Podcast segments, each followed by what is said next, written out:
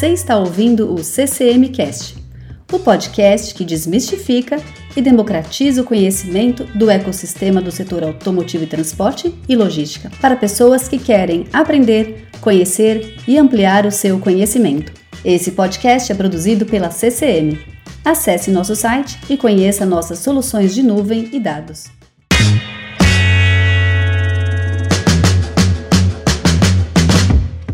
Olá, seja bem-vindo, seja bem-vinda a mais uma edição do CCMcast. Meu nome é André Rosa e neste episódio tenho o prazer de receber o Gustavo Cavalcante. Ele é gerente de aquisição e relacionamento do departamento comercial da CCM. Gustavo, seja muito bem-vindo ao CCMcast. Oi, André. Obrigado. Né? Uma honra participar aqui desse é, o CCMcast aqui da CCM, né? O, o, nosso assunto, vocês estão percebendo, Gustavo é uma voz diferente, né, que não estamos acostumados a ouvir aqui, porque ele vai gerar em torno de uma palavra-chave que nós também conversamos muito pouco nesses últimos episódios: controle. Principalmente em razão, em relação a indicadores que toda organização, seja qual for o segmento, precisa ficar atenta. Uh, controle de custos, controle de despesas, enfim, são esses números que nos interessam neste episódio. E para não simplificar mais, para não correr o risco de falar alguma besteira, vamos apresentar logo o nosso convidado. É o Renato Moura, ele é gerente de controladoria do grupo ADTSA, um dos maiores grupos automotivos do Nordeste, especialmente nos estados de Alagoas, Ceará e Pernambuco. Renato, muito obrigado por estar conosco no CCMcast. É, obrigado aí pela oportunidade e vamos, vamos em frente trocar uma ideia. É, Renato, antes de tudo, queria que você contasse um pouco para a gente a respeito da sua jornada, por onde você passou até chegar na sua posição atual, qual a sua relação com, com o setor, enfim, faz um resumão para a gente. É, vamos lá. É, meu nome é Renato, né, como já foi apresentado aí, gerente de controladoria. Vou falar um pouco do início da minha, da minha trajetória. Né? Sou do interior, de Pernambuco, da cidade de Timbaúba. Costumo até brincar com meus amigos. Timbaúba é a maior cidade da zona da Mata Norte. Aí todo mundo, ah, grande coisa. Mas era um polo calçadista importante é, e que acabou, enfim, como todo interior do Brasil, tá é, bem ruim. Então tive que sair de lá para estudar, há 20 anos atrás.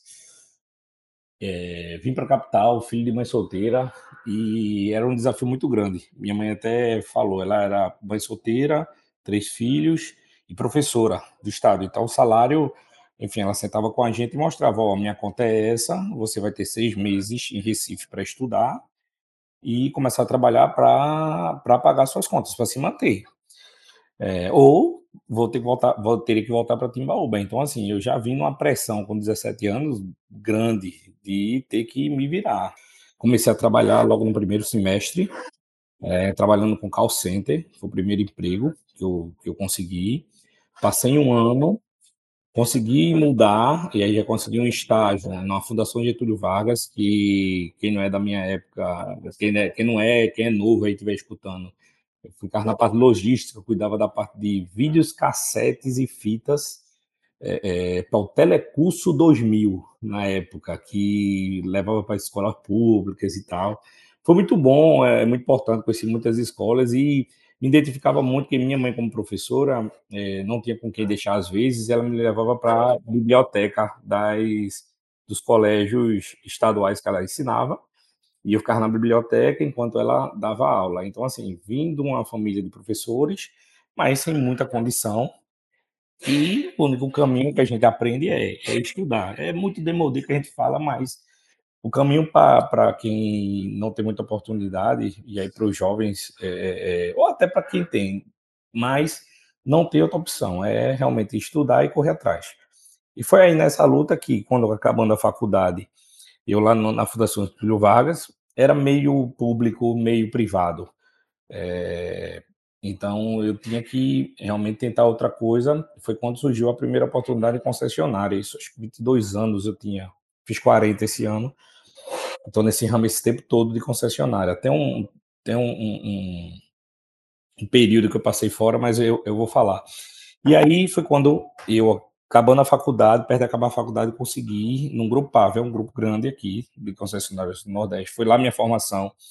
Entrei como assistente administrativo e lá é uma escola muito grande e dá oportunidade para quem está dentro. Então, subi para supervisor administrativo, Aí foi um tempo que teve um lançamento de umas motos Dafra, não sei se vocês se lembram.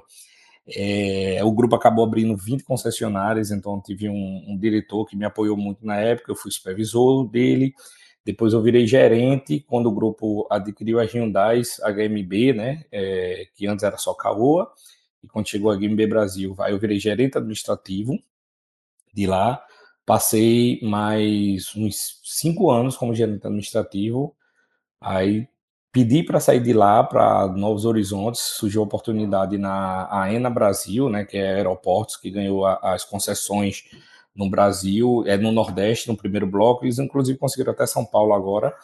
E foi logo na pandemia. Mudei de emprego na época, chegou a pandemia. Eu disse, meu Deus, que erro eu cometi, mas acabou que é, o pessoal da AENA lá, os espanhóis, mantiveram os empregos, não demitiram, enfim. Passei três anos da AENA como gestor de aeroporto aqui na, na no aeroporto de Recife. E, é, mas assim, o cara que gosta de carro, gosta de concessionária é bronca. Surgiu a oportunidade de um grupo concorrente, que é DTSA, aqui em Recife, surgiu o convite para um novo desafio é, para eu assumir a controladoria porque lá no aeroporto eu também ficava na parte financeira, era administrativa financeira no aeroporto. E foram exatamente três anos, voltei para casa, podemos dizer assim. E estou aqui há exatamente um ano. É, eu fiz um ano há três dias atrás, aqui no, no, no grupo ADTSA. Então, minha trajetória, desde que eu cheguei do interior aqui em Recife, foi essa: carro, é, call center é, área pública, é, estágio, depois carro, aeroporto, carro. Eu brincava, vou sair de carro para avião, mas o amor por carro fez eu voltar. Muito bom. Renato, é, na sua trajetória, você vem direcionando a sua atuação na parte administrativa para essa função ou para essa preocupação com controladoria? Ou isso vem acontecendo naturalmente é, é, é, esse, dentro desse processo, dentro de toda essa, essa dentro da sua trajetória?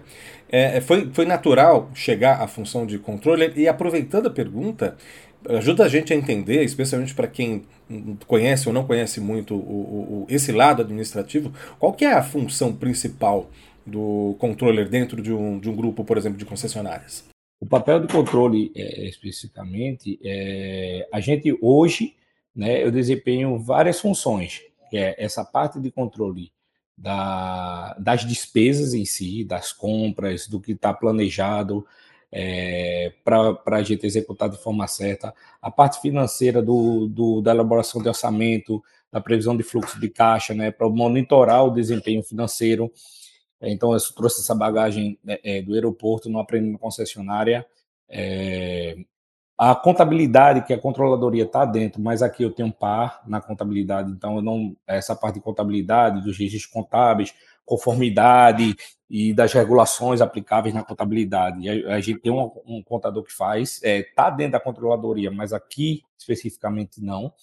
Então, todas as demonstrações, é, análise de fluxo de caixa, análise de cumprimento de orçamento, o controle interno para proteger os ativos, né? A gente tá, implantou um compliance para assegurar que os processos é, para a gente previ, é, gente prevenir fraudes, assegurar que os processos sejam eficientes e confiáveis. Então, a controladoria ela abrange tudo isso. Também e até para concluir, a gente dá um apoio também à auditoria interna e externa, né, é, para garantir que os controles que a gente aplicou e os procedimentos estão em conformidade com o que a gente é, instalou. E no final de tudo isso, a gente faz uma compilação para dar o apoio é, e a tomada de decisão, né, junto à alta administração, para que essas as decisões estratégicas estejam realmente é, é, com as informações corretas, que é, é fundamental é, é essa questão dos dados, né, da gente manter os dados corretos, né, ter a consistência do, dos dados. Legal, Renato. É, evoluindo aqui um pouco na nossa pauta, aqui nas nossas é, perguntas, eu queria saber o seguinte: é, qual que você acha que é o papel da tecnologia é, nesse, nesse processo, assim, nessa, né, com essa relação que você tem de controle e tal? Qual que você acha que é a importância da tecnologia eh, no auxílio desse, desse processo, desse, desse dia a dia seu aí na. Gustavo, é total. É, sem tecnologia hoje, é, eu costumo até me perguntar como é que se fazia antes, porque a gente, para ter é, aquela, aquela questão que eu falei, né, para a gente ter a qualidade dos dados, a gente ter consistência nos dados, né, é, é, é um desafio muito grande. Então, assim, sem tecnologia, sem as integrações certas, né, sem as padronizações das informações, porque a gente hoje tem muita diversidade nos dados. Não sei se você concorda, né? a gente tem várias fontes, eu tenho vários sistemas internos. Eu tenho o sistema da montadora, que é, que é homologado pela montadora, mas eu tenho outros sistemas. Eu tenho o sistema do DP, eu tenho o sistema de compras indiretos, eu tenho o sistema de abertura de, de, de chamado para resolver os problemas. É, então, assim, todas essas, essas diversidades de fonte para a gente agrupar, para a gente criar um, uma padronização, ter uma, uma consistência de dados, só com vocês de TI, só com realmente é, é, tecnologia, não, não tem outra forma. E o volume, né? Esqueci de contar no volume. É, é um volume absurdo que a gente hoje tem de é. dados e de informações. É legal. É, assim, tem uma frase, cara, famosa aqui que a gente usa muito, até nos atendimentos, que fala sobre dado é o novo petróleo, né? Eu, eu acredito muito nessa Sim. frase, mas eu, eu gosto de evoluir um pouco essa frase que é, tudo bem, é o petróleo, mas se eu não refinar esse petróleo, eu não consigo ter ali, aproveitar, né? Chegar um, um combustível, virar esse petróleo um, uma gasolina e tal para aproveitar. É, é, usando um pouco dessa analogia, dessa frase e tal, como é que vocês têm trabalhado nessa parte de dados aí, esse refino? Como é que vocês têm usado essa quantidade de dados que vocês têm aí ao favor de vocês aí, sabe? Para faturar mais ou para controlar melhor as despesas? Gustavo, a gente hoje, inclusive, é, que é até bom, a feira foi até onde é, a gente acabou conhecendo muita gente legal, como vocês da, da, da, da CCM, é, é, realmente a gente, hoje a gente está implantando, inclusive, mudando o BI. Porque, como você disse, a gente precisa de uma refinaria boa, né? A gente precisa de um, de um, de um, de um BI bom, a gente precisa. É, é, inclusive, eu contratei agora há pouco para meu time de controladoria um cara de TI, um, um business intelligence, um cara que sabe de BI, que sabe de, de, de de, de RVD, né, que a gente tem um relatório de venda diária sistêmico da consultoria que a gente tem aqui. Então, para você ver a importância hoje de tecnologia, eu tenho um cara de TI que não está mais no setor de TI, ele está no setor de, de, de, de controladoria. Então, você vê a importância que a gente está dando e que tem, e o que a gente está buscando é exatamente isso. São pessoas qualificadas nessa área de refino, vamos dizer assim, da informação, contratando BI para poder, é, poder ter as informações da melhor forma possível e de forma objetiva, né? Porque vocês sabem, hoje em dia, você vai conversar com um, um diretor de empresa, é, você tem menos de cinco minutos para falar, mostrar tudo. Então. Renato, você falou há pouco uma frase que provavelmente chamou a atenção dos nossos ouvintes também. É, não dá para imaginar como era fazer esse processo de acompanhamento, especialmente se a gente pensa em grupos de concessionárias ou marcas diferentes, fontes de dados diferentes, muitas vezes, sei lá, documentação, papel, outro tipo de, de, de organização desses, né, dessas informações. E você chamou a atenção de um negócio fascinante aqui. Né? É, é não, não sei como a gente conseguia fazer sem tecnologia. É, vamos detalhar um pouco mais? Como é que se fazia sem tecnologia? Como é que, como que a gente pode descrever esse processo de evolução? E aí, uma, uma ponta importante, Renata, até para a gente entender bem algumas coisas que você trouxe até aqui, como, por exemplo, centralização de informação dentro do grupo. Dá para entender, se eu entendi o, o que você trouxe, que parte desse processo de integração das fontes de dados em busca de eficiência também tem a ver com essa construção de um fluxo de, de, dados que permita essa centralização, essa, essa observação de cada uma das unidades, independente da fonte de dados. Eu estou falando alguma bobagem, Renato? Não, não, tem a ver, André. Porque o, o que é que acontece? Vamos falar de antes. Eu me lembro quando eu cheguei aqui em Recife comecei a trabalhar. A gente trabalhava literalmente com papel. era protocolo, é, tinha caderno de protocolo. Se você, eu acho que se você procurar hoje numa empresa, vai ter vai ter caderno de protocolo. Mostrar para alguém hoje com 20 anos, o cara vai dizer, o que danado é um caderno de protocolo? Então, assim, e isso realmente não existe mais. E realmente a centralização hoje é extremamente necessária porque acabou o volume. A gente vem vendo uma decrescente gigantesca na, na, na, nessa parte da nessa área de, de, comércio de carro e a gente tem que aumentar a eficiência. A gente perde no volume, a gente tem que fazer dinheiro de outra forma. Então é com eficiência, atendimento e qualidade. É, eu queria que você contasse, Renato, se puder, uma história um pouco mais concreta. Esse exemplo que você nos trouxe agora foi ótimo para a gente compreender tá. de verdade os impactos. Mas uh, uh, se você puder trazer um, uma história impactante, olha, uh, antes fazia-se dessa forma, agora, em função de algumas das escolhas que a gente vem fazendo em relação a esse amadurecimento no processo de, de coleta e visualização de dados relevantes que tem a ver com, com, com a tomada de decisão, isso trouxe um impacto extremamente significativo. Vou dar um exemplo na parte de compras é, de indiretos. Antes, cada loja tinha um administrativo.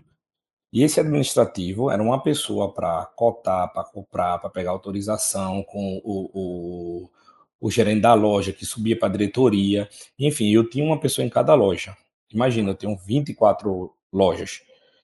Hoje eu tenho uma equipe uma gerente, três compradores, um sistema que é, você não precisa nem mais ligar para o, o fornecedor. Então, antigamente, eu precisava cotar, ligar, passar e-mail, é, receber as três cotações, equalizar numa planilha, que absurdo isso, você equalizava numa planilha, levava para aprovação.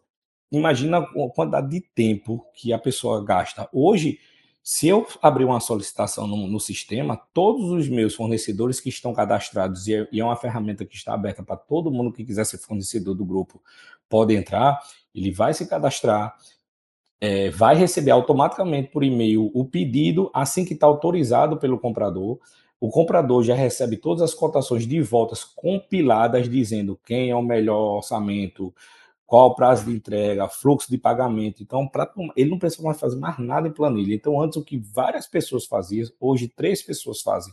Então, eu economizei aí em número de pessoas. Usei a tecnologia que o Gustavo perguntou aí, com um sistema é, de compras indiretos extremamente eficiente. E, assim, é, tem muito essa questão da ferramenta que você vai escolher. Eu costumo dizer, porque a gente às vezes fala só de tecnologia. Mas não adianta só você colocar a tecnologia. Você tem que saber quanto ela custa, o que é que ela vai lhe, entrega, lhe entregar e se realmente ela é funcional. Porque, mais uma vez, não adianta botar uma ferramenta que o pessoal não vai usar. Você só está gastando dinheiro. Às vezes você chega num local, tem 20 sistemas. Pode chamar sua TI e verificar quais sistemas realmente o pessoal está usando. Você vai diminuir aí já aconteceu isso, inclusive, aqui. Já, a gente já, já sentou, o pessoal não está usando, tira. Se não está usando, tira. Entendeu? É, é, é, como eu disse, é o feijão com arroz, esse é o objetivo. Não adianta estar tá querendo inventar a roda. Renato, é, evoluindo aqui um pouco também no, no nosso tema aqui, é, é a gente sabe que para melhorar ou manter a saúde financeira né, de uma empresa, é importante que a gente tenha essa integração, né, que a gente mantenha essa integração entre as áreas, né, entender um pouco aí dessas iniciativas e despesas né, que contribuem para o crescimento do negócio, né? E vem cá, Renato, como é que você faz isso aí dentro do grupo ADTSA, assim, esse controle, vamos dizer assim, na unha, assim, e tal, e essa integração com as equipes, como é que você tem feito isso aí? Você pode citar para a gente um exemplo aí prático disso? Sim. É... Primeiro é transparência, né? É... É fazer o orçamento junto, com, com cada, cada superintendente de, de marca, né? É, é feito isso a várias mãos, a, junto com ele, com a, com, com a consultoria. Então, a primeira coisa é ter essa transparência, porque, primeiro, evita as surpresas de, de ah, eu não sabia que eu não podia gastar. Você sabe seu orçamento, você sabe até quanto. Você tem uma responsabilidade financeira é, durante a empresa. Então, a primeira coisa é essa transparência financeira, né? É promover essa cultura de responsabilidade financeira, né? De, desse aprendizado contínuo, estar tá sempre lá junto, é, se comunicando, porque a gente sabe que tem questão de vaidades em, em todos os locais, então você tem que estar junto, é, mostrando que está disposto a, aprender, a ajudar, né, é, escutar. Então, tudo isso é, faz com que a gente tenha essas iniciativas e que é, é, a gente pega as lições aprendidas, né, onde lá, baseado no que a gente errou, para a gente acertar no próximo semestre, que é que a gente sempre senta para o semestre. Mas, basicamente, é isso, são, são esses pilares, é a transparência, é, promover é, né, essa responsabilidade financeira, estar tá junto né, de todos os gestores, todos os dias, mostrando lá, fazendo essa gestão à vista, por mais que eu disse que tem o BI, a gente tem que estar tá lá sempre com eles, é, mostrando, vendo o que, é que a gente pode melhorar, escutando sugestões, é trabalhar junto, é se comunicar. Legal, é interessante. Ô Renato, vem cá, e será que você tem algum case de sucesso aí que você pode citar para a gente após que você fez, é, após essa adoção dessa estratégia, dessa gestão à vista que você comentou muito bem, dessa integração, algo que você pode é, relatar aqui para a gente? Pô, a gente tomou essa ação aqui diante desse desafio, diante dessa é, é, é essa, é, essa, dificuldade que a gente estava tendo com esse tipo de despesa, a gente conversou com as equipes e a gente chegou no resultado de sucesso tal. Você tem alguma coisa para falar nesse tipo para nós aí, cara? Tenho, é, eu falei o, o da, da, parte de compras, que a gente conseguiu reduzir bastante. É, é, vou dar alguns casos. Um, dos, um deles foi da parte ambiental. Tá? É, é, super importante, eu acho que o pessoal não sabe o cuidado que a gente tem que, tem que dar com a parte ambiental e a gente lucra com isso. Antes a gente não tinha controle de venda de sucata e de venda de óleo queimado. Então, a gente implantou, né, chamou uma das maiores empresas que tem no Brasil para recolhimento de óleo queimado, e ele paga por isso. Ele, além de lhe pagar, ele respalda ambi ambientalmente. Então, assim, é super importante a gente estar tá de olho aí nessas, nessa nova parte de sustentabilidade, de vender realmente, direcionar os pneus usados, direcionar o óleo queimado. Então, tudo isso a gente vender realmente o ferro para quem realmente cuida e re, recicla esse ferro, é, todos esses materiais. Então foi uma essa parte ambiental. A gente há um ano eu implantei quando eu cheguei também essa parte de compliance e uma das coisas que, por exemplo, gerou receita para a administração. Foi como é que a administração gera receita? Tá aí com sucata. Com sucata a gente pode gerar receita. É, a, o de compras que eu te falei, com a centralização de compras, e outra coisa que a gente fez com sustentabilidade. Por exemplo, foi a implantação de, de energia solar aqui no grupo, que não tinha. A gente está acabando de instalar, em todas as, as 24 empresas vai ser energia solar. E, e, é uma conta de padaria. De padaria. Hoje o BNB, o Banco do Nordeste, ele financia, ele tem uma linha de crédito, que em quatro anos eu vou pagar é, o financiamento da minha, da minha usina solar que eu vou ter nos telhados e a partir do quinto ano, eu já não pago e vou ter uma economia de mais de 200 mil reais em conta de energia. Então, assim, a gente tem muita coisa para fazer e principalmente é, reavaliar os contratos. É outro trabalho que a gente está fazendo que está impactando. Reavaliar todos os contratos, contratos de TI, contratos é, é, é, financeiros, contratos de, de, de, de terceiros, contrato de manutenção, é, manutenção, manutenção predial mesmo, porque a gente é todo dia, né? O ar-condicionado é, é, funciona o tempo todo. Então, assim, tenho certeza que se for para o mercado de seis, seis meses, a gente vai encontrar economia.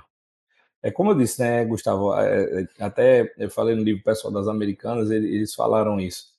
Eu até brinquei, as americanas com o que fez, eu, é, é até, eu fico até com medo de citar as americanas como exemplo, mas com uma frase é muito importante, que ele diz que é, é o, a despesa é feito unha, né? Se você não cortar, se você tem que cortar todo dia, porque ela cresce todo dia, despesa ela cresce. Se eu botar uma pessoa, Gustavo, aqui, é, eu não tiver a vaga, mas eu criar a vaga, o cara arruma o que fazer para manter o emprego. Então você tem que realmente analisar. Legal, essa tudo. analogia da unha aí é, é, é engraçado.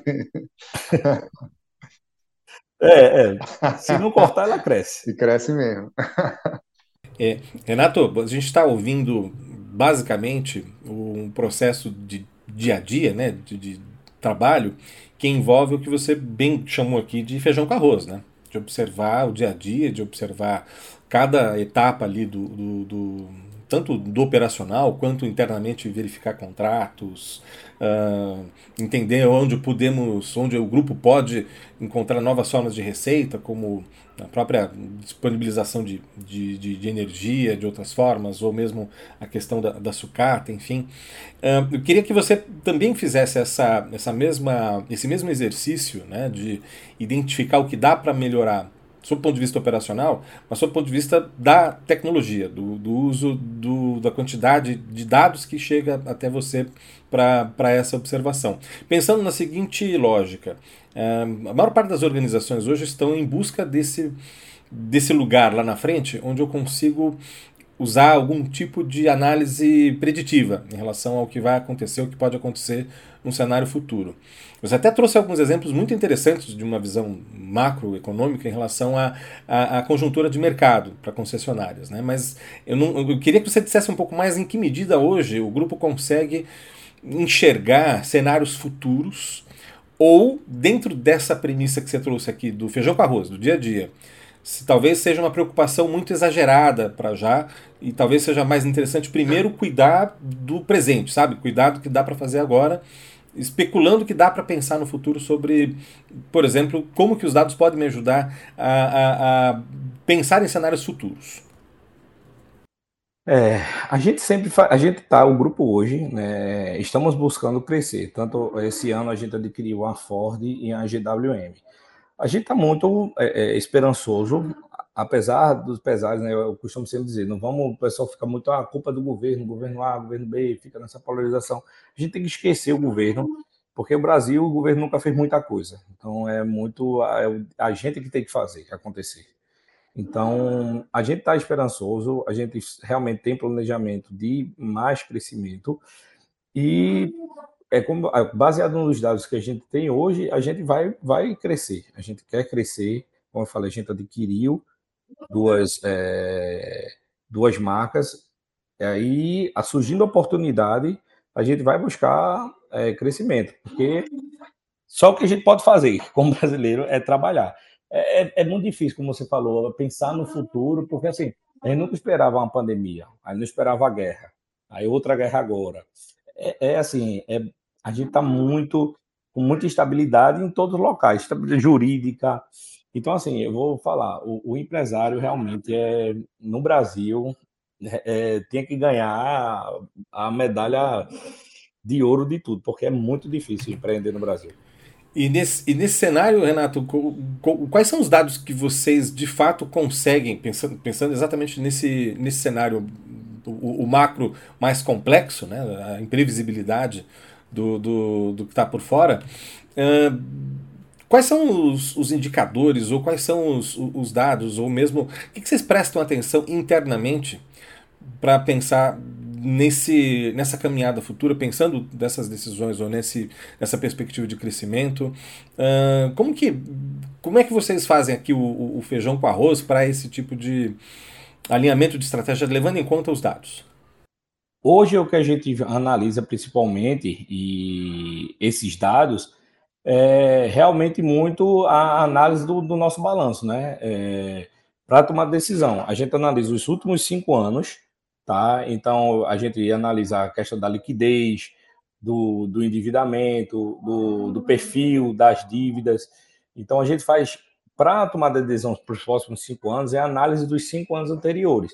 Então a gente pega todos esses dados dos anos anteriores, né, dos nossos balanços, para poder fazer essa avaliação é, de perfil de dívida, de endividamento, endividamento geral, a nossa liquidez, para poder até tomar a decisão de, de fazer o investimento como a gente fez. Então são esses dados é, que a gente trata para o futuro. Legal. E aí, a- as decisões de vocês hoje é, é, é tudo fundamentada olhando para esses dados, assim. Vocês Tem que ser. tomar... É, né? Tem que Uhum. ser. Não tem. não- hoje, é, como eu disse, é muito difícil, muito difícil. A gente tem que ser, tem que ser baseado em dados. A gente não pode ter mais decisão em feeling, sentimento. Ah, daqui a um ano, se daqui a um ano estourar outra guerra, entendeu? Então a gente tem que. Hoje a gente está num momento difícil. Então, o que tem mais o, o, a maior, é muito mais fácil tomar uma decisão e muito mais assertivo, na verdade, a palavra é essa, é do que aconteceu nos últimos cinco anos. Nos últimos cinco anos teve guerra, teve tudo. Então a, gente pega o nosso balanço e realmente vai analisar caixa, estoque, quantos receber, é, pegar todo o passivo circulante também, quantos a pagar, é, dividendos a pagar, fornecedores, e fazer realmente esse, essas divisões que tem que fazer, né? Com é, o ativo circulante dividido pelo passivo circulante vai me dar minha liquidez. Então, não tem como tomar outra decisão para abrir uma nova empresa sem pegar tudo que a gente já passou, no, pelo menos nos últimos cinco anos. Tem que ser baseado em dados. Não existe mais decisão, ou não faz sentido, pode até existir, porque aí tem aquela questão, ah, o risco, mas para você ter um assertivamente, tem que realmente ser baseado nos dados. Legal. Assim, é, eu acho que a gente caminhou bem aqui, né, Renato e André? Ah, eu queria, cara, eu, tô, eu queria que você contasse assim, é, o que que você achou de mais interessante nessa experiência que você teve com essa tratativa de dados, com a parte da tecnologia, é, quais foram, assim, vamos dizer assim, as experiências que você, pô, que legal que tinha essa informação, se não tivesse isso, acho que a gente nem sairia desse lugar. Tipo, um negócio mais assim, dia a dia, assim, sabe? Como é que um caso assim, mas pô, a gente passou por essa situação aqui, ainda bem que a gente tinha essa informação, ainda bem que a gente tinha esse dado, ainda bem que a gente tinha esse o norte para onde ir, sabe? Queria, eu queria entender um pouco mais, assim, eu vejo também o, os nossos ouvintes que estão agora nos escutando aqui. Eu acho que de repente uma pessoa que tem a mesma situação aí, que está começando agora, ou que tem um grupo também de funcionário que está querendo embarcar nesse mundo de dados aí, esses dados como uma, um norte e tal. E aí eu acho interessante, às vezes, você é um testemunhal, assim, vamos dizer, de como os dados é, é, ajudou a, o grupo que você está, ou ajudou a, o seu departamento aí a enriquecer assim o seu departamento e tal, de acordo com decisão que você levou com a diretoria e tal, que foi baseada nesse nessa parte de dados e de, de e que isso enriqueceu, assim, sabe? Você pode Sei, é, sim, no, no, dia a dia, é, no dia a dia, o que mais impacta é a gestão de despesa. É gestão de despesa e evitar, evitar o desperdício, que há, sempre há. Então, assim, é, se hoje você tem alguma coisa para começar a focar, é, é nisso. Porque, assim, a venda, ela vai acontecer. Você com a equipe bem treinada, o comercial, ele acaba fazendo a, a parte de, de uma maneira ou de outra. Né? É, mas o, o back-office, o desperdício, não. Sabe, eu tenho certeza que é, hoje, vou dar um exemplo básico. Se você, o cara tem uma concessionária, tem um, um, grupo de concessionárias, ele, se ele olhar a quantidade de impressora que ele tem na loja dele, ele vai ver, na, na, na, nas revendas dele, ele vai ver que consegue diminuir pela metade. Se ele botar uma senha simples de controle, ele vai ver que diminui pela metade. E aí o cara fala, pô, mas 5 é, centavos a, a cópia, tá? 5 centavos se fossem mil cópias como é aqui, é 150 mil cópias, dá mais de 5 mil reais. E aí eu estou dando um exemplo básico. Isso vai dar a impressão de você economizar um centavo a, de, um, de um contrato de, é, é, de um, de um do, do, café, sabe? Às vezes a gente não olha, mas pense pessoalmente. Eu sempre pego meu cartão de crédito e meu Deus, como é que eu gastei tanto no cartão de crédito? Aí quando eu vou olhar, sabe o que é que tem no cartão de crédito? Comida e Uber, comida e Uber, comida e Uber. Não tem, não tem nenhuma compra de 100 reais. É tudo compra de 30, 40. Pegue isso numa empresa. É a mesma coisa. Quando você vai ver a despesa e o desperdício, é muito. Tem que cortar na unha. Isso aí vai ajudar muito no seu resultado. Porque a parte comercial, as montadoras, é, né, hoje em dia, todo mundo muito alinhado, é, margem, é, tudo isso está é, tá tudo muito, muito nivelado. Então, é, além disso, treinamento e pessoas no, é, é competentes para estar tá, é, podendo gerir o negócio. É, você falou, faz todo sentido, né? O negócio tá no cartão de crédito lá, você vai ver Uber e comida, é despesinha pequena que no final vira um montante bem relevante aí, né? Eu penso assim, conversa aqui muito também com o meu time e tal, é, e você falou muito bem aí, departamento de venda, seja lá. Eu penso o seguinte: acho que independente da posição que a pessoa ocupa dentro da empresa, acho que a pessoa tem que ter esse sentimento de dono, assim, sabe? É igual você falou, uma cópia que é cinco centavos. Aí se eu poder, pô, não preciso tirar uma cópia dessa aqui, eu vou economizar, porque vai ter um gasto aqui para a empresa, tá? Porque às vezes a gente, como funcionário, colaborador, a gente pensa, ah, a empresa tem dinheiro para pagar isso, né? isso aqui é micharia, 5 centavos, é 10 centavos, tal, isso aqui. Então, se eu, é, enquanto colaborador, você que tem uma posição mais de gestão, assim, de controle disso e tal, e cascateando isso para o pessoal da sua equipe lá, seja um vendedor, seja o pessoal lá da Copa, lá que seja, e todo mundo tiver esse sentimento de dono, assim, sabe? Eu acho que essas despesas e esse controle, assim, coisa que pode parecer simples e demais, faz muita diferença ali no, no final das contas. Faz, concordo, concordo Gustavo, mas o mais importante, para as pessoas terem esse, esse sentimento é inerente do ser humano. Né? Elas querem se sentir cuidadas. Então, assim, é as três coisas que eu sempre foco. É cuidar das pessoas, estar tá junto do meu time, é, treinamento e acompanhamento. Aí, mais uma vez, feijão com arroz. Tipo, se eu fizer, se eu cuidar das pessoas direito, se eu fizer os treinamentos, se eu fizer os acompanhamentos, fizer com que elas usem as ferramentas que a empresa disponibilizam para elas, que hoje tem inúmeras, vai funcionar. Agora, muitas vezes, às vezes a gente exige, é, Gustavão, e fala, ah, eu quero que o cara tenha sentimento de dono. Mas a gente, porra, a gente não está cuidando do cara, a gente não está dando atenção a ele, a gente não está treinando ele, a gente não está acompanhando, entendeu? E assim, eu já passei, todo mundo eu acho que aqui, em algum momento na vida, já passou por isso. Você está lá no setor, por ninguém olha para você, não recebe um treinamento, você não recebe um acompanhamento, você não sabe Pô, tô lá operacional, operacional todo dia. Às vezes o cara tem um talento pô, que pode desenvolver. Se você sentar perto dele, meu irmão, você está precisando de alguma coisa, vamos lá, você tem alguma sugestão para dar para melhorar? É, você tá, enfim, ó, dá uma, eu, eu costumo dizer, é, às vezes uma besteira que as empresas não fazem, pô, dá folga no aniversário do cara, bicho. Faz alguma coisa por ele também, se for um cara que realmente mereça isso, entendeu? É, então é isso. O cara para o cara ter esse sentimento, ele precisa se sentir cuidado pela empresa. E aí, quem cuida é exatamente a gente que está lá no topo. Eu sempre me coloco que eu vim, é, como eu disse, né, eu nunca, eu não posso dizer, eu vim de uma família, é, vim de uma família humilde. Minha mãe era professora, graças a Deus nunca passei fome, mas passei por todos esses estágios. Eu fui assistente, fui estagiário, fui assistente, virei supervisor, virei gerente. E, e, muitas vezes a gente comete o erro de nas empresas de pessoal dá muita atenção a, por exemplo, quando um diretor vem falar com você, você dá uma atenção danada ao cara. Quando o SG vem falar com você, você não dá. Eu dou mais atenção ao SG do que, do que, do que ao, ao, ao diretor. Às vezes o cara fala, não, mas eu vou falar com o meu diretor. Você, eh, quando eu, sei lá, eu digo um não. Ah, não, eu vou falar com o diretor. Eu disse, meu amigo, você pode falar com o rei. Por quê? o, o que eu estou dizendo para você, eu vou dizer para o diretor, não vai mudar não, porque é, é, o que é o que é, não tem como a gente.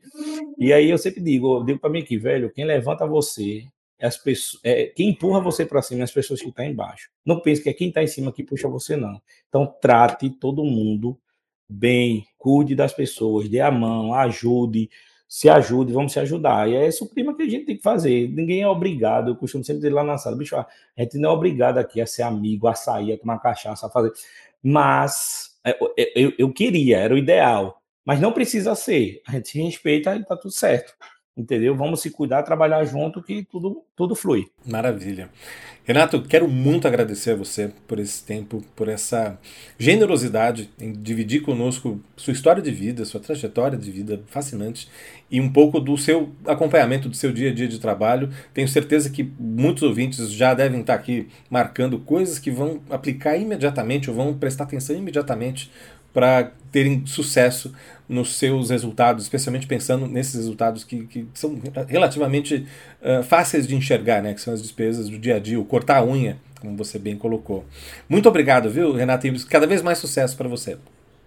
Obrigado a você, André. Desculpa aí o nervosismo, tem hora. Eu nunca, é, como eu disse, um matuto participando do podcast é, é, é um negócio que. Mas eu que agradeço aí a oportunidade, é sempre bom estar trocando. É. Foi um prazer, Gustavão, conhecer a galera aí da, da CM lá na feira. É, obrigado aí, André, pela oportunidade. Para você que ficou conosco até o final, aquele recadinho de sempre, não se esqueça de procurar pela CCM Tecnologia no LinkedIn, inclusive para comentar o que você achou dessa conversa. Aproveite, assine o CCMcast na sua plataforma de áudio favorita e assim você continua acompanhando todos os nossos próximos papos sobre o universo da logística e do setor automotivo. Um grande abraço e até o próximo episódio.